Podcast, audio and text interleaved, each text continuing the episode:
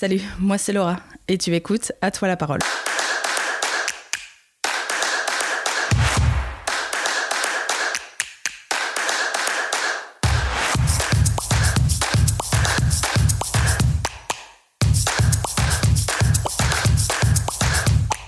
J'ai toujours aimé ma ville, j'ai envie de la mettre en avant et en mettant en avant ce qu'elle a de plus précieux selon moi, c'est-à-dire ses habitants. Nombreux et nombreuses sont les atois qui ont un projet qui les fait vibrer, un souvenir familial, une anecdote à partager, qui a eu un impact positif sur la ville. Bref, ils ont simplement une histoire à raconter. Aujourd'hui, je reçois Adrien Tegavre. Agriculteur passionné, il décide de diversifier ses exploitations et plante des vignes. Alors comment ce projet fou de faire du vin à toi, du vin d'Ostiche, est-il né? C'est ce qu'il nous explique dans l'épisode d'aujourd'hui. Sur ce, bonne écoute.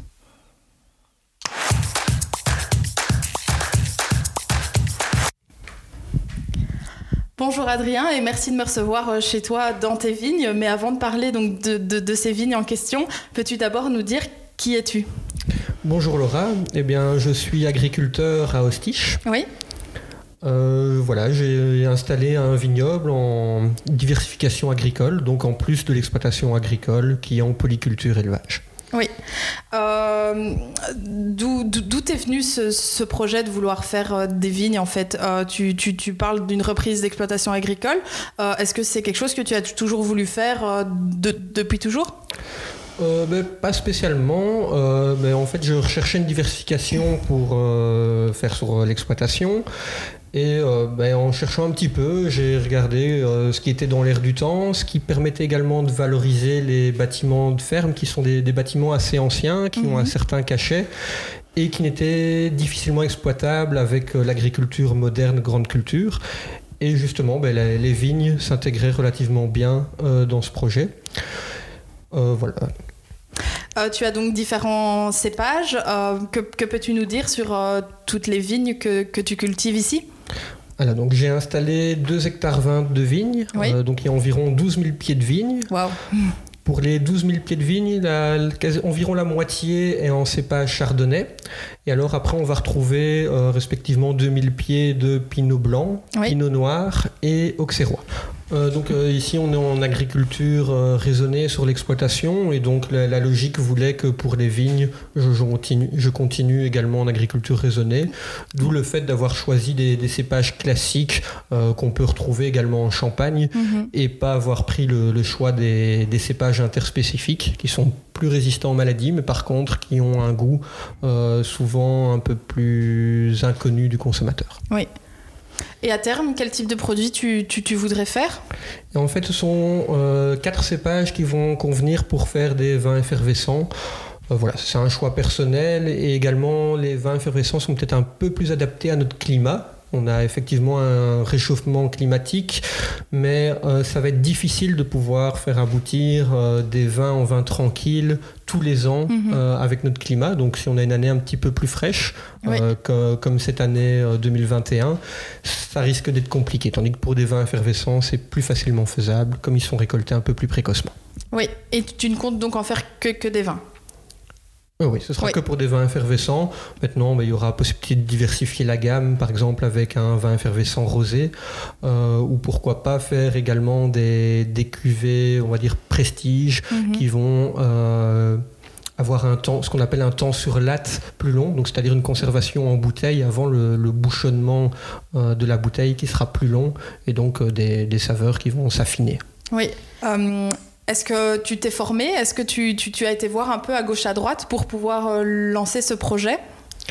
En fait, j'ai euh, bah, pendant mes études, moi j'ai suivi euh, des formations en agronomie. Mhm. D'ailleurs, je suis en activité complémentaire professeur d'agronomie ici à l'AF Condorcet à Hatt. Mhm. Et euh, du coup, euh, c'était assez facile de pouvoir euh, passer sur le vin avec mes connaissances, déjà on va dire des, grandes cultures, surtout que l'école dans laquelle j'enseigne vient de lancer une nouvelle option pour la production vitivinicole. Mhm.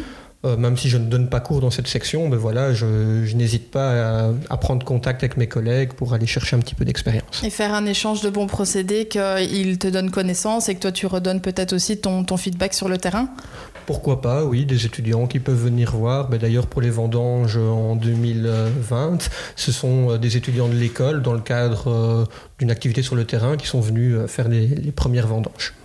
Sympa.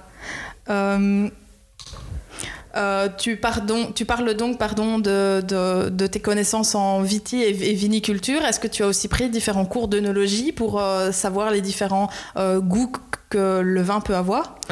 Mais pendant mes études, j'avais suivi en cours du soir quelques cours d'œnologie, pas du tout dans le but de produire. Je n'avais encore aucune idée à ce moment-là que j'allais installer, installer des vignes. Effectivement, c'était juste pour apprendre à, déguster des vins et, prendre plaisir à le faire. Et euh, ben, je me suis rendu compte que ça allait me servir plus que ce que je ne pensais euh, une fois que j'ai installé mes vignes. Par contre, pour la transformation, ben là j'ai encore euh, beaucoup de choses à apprendre pour arriver à bien gérer les fermentations. maintenant, je vais me faire aiguiller également, demander des conseils, que ce soit à des collègues, mais également à des, experts venus de France. Il y, a des organismes qui viennent, enfin j'ai organismes, mais que ce soit ASBL ou autre, enfin je ne sais pas comment on peut appeler ça, mais des personnes qui, qui, viennent t'aider et, et t'aiguiller en disant ça il faut faire ou ça justement il, faudrait éviter? Mais pour le suivi de la culture, euh, il y a le CARA qui s'est spécialisé, donc le, centre d'agronomie euh, qui est basé à Hatt, qui s'est spécialisé euh, dans le conseil pour cette viticulture, mhm. donc que ce soit des, techniques de taille, également le, suivi des maladies. par contre, pour la partie vinification, là, je vais sans doute travailler avec un organisme français spécialisé dans le conseil pour la transformation. Oui. Euh, euh, donc, comme, il y a un échange de, connaissances, est-ce que tu t'es inspiré de, de, types de, vignobles pour pouvoir faire tes, productions? Euh, Oui, bien sûr. Avant, avant d'installer mes vignes, j'ai été voir d'autres vignobles en Wallonie, mhm. essentiellement. Donc, on peut citer par exemple le Rufus, qui, qui, a commencé il y a maintenant une vingtaine d'années. j'ai été voir des, des productions peut-être un petit peu plus petites d'autres agriculteurs en fait qui ont pris la voie de, la viticulture comme diversification, comme la ferme du Chapitre ou l'exploitation du riz d'argent, euh, qui sont d'autres vignobles qui se sont installés il y a quelques années. Je suppose que le vin en bouteille n'existe pas encore maintenant. C'est peut-être un peu trop tôt pour, euh, pour pouvoir se procurer les premières bouteilles. Quand est-ce que tu penses arriver euh, à, un produit fini? Ah, Effectivement, c'est encore un peu tôt, vu que les premières vendanges n'auront lieu que cette année, en tout cas j'espère. Euh, les, grappes sont bien parties pour pouvoir être récoltées d'ici normalement 90-95 jours.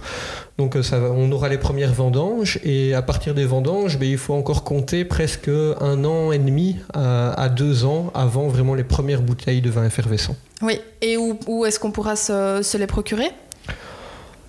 Euh, ben, la question, ben, j'ai encore un an et demi pour y répondre. L'idée serait peut-être de, développer un petit magasin à la ferme qui pourrait, pourquoi pas, ouvrir par exemple une fois par mois. On n'est pas sur un produit qui doit être vendu euh, quotidiennement. Euh, ce serait sur une une, vente, oui. Oui. les dégustations dans les vignes, c'est aussi un projet que, que, que tu, tu, voudrais développer?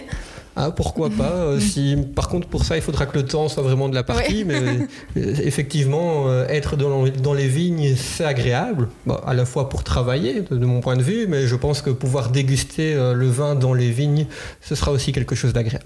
Oui. Qu'est-ce qu'on peut te souhaiter pour, pour l'avenir et le, le développement du, du, du projet? Des, années pétillantes. Je te remercie pour, euh, pour cet échange et euh, à, une prochaine fois pour une dégustation. Avec plaisir.